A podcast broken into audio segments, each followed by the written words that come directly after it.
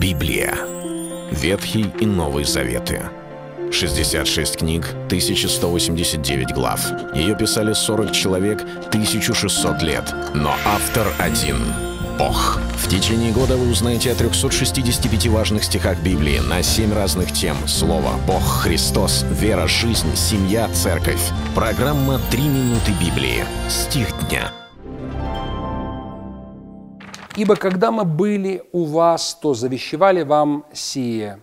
Если кто не хочет трудиться, тот и не ешь. 2 Фессалоникийцам 3 глава 10 стих. Некоторым может показаться, что это место Библии противоречит словам Христа, когда Он сказал «не заботьтесь о завтрашнем дне».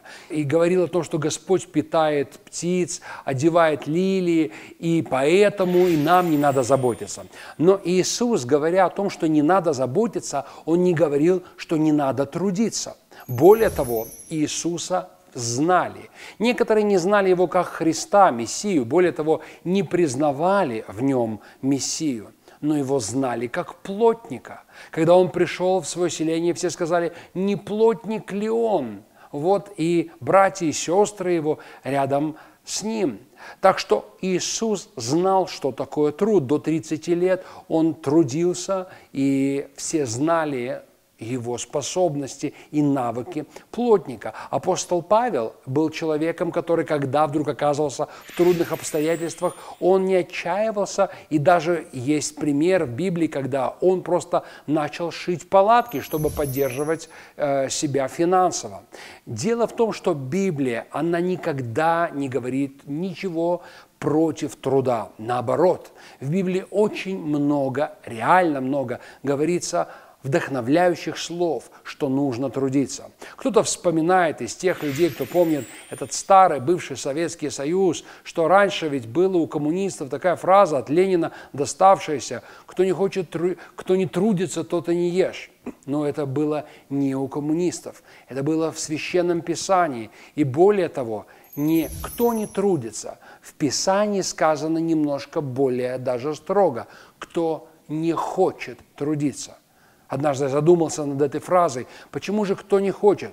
Да дело в том, что есть много людей, которые трудятся, но как бы нехотя – они делают, потому что должны, но всеми своими силами и всем своим внутренним миром показывают, что им это неприятно, что труд им противен. И все, что хочется делать, это отдыхать, лениться и смотреть телевизор. Поэтому Библия не говорит, кто не трудится. Библия говорит, кто не хочет трудиться.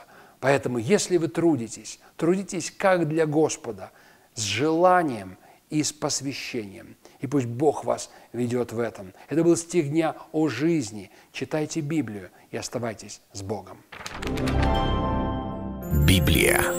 Ветхий и Новый Заветы. 66 книг, 1189 глав.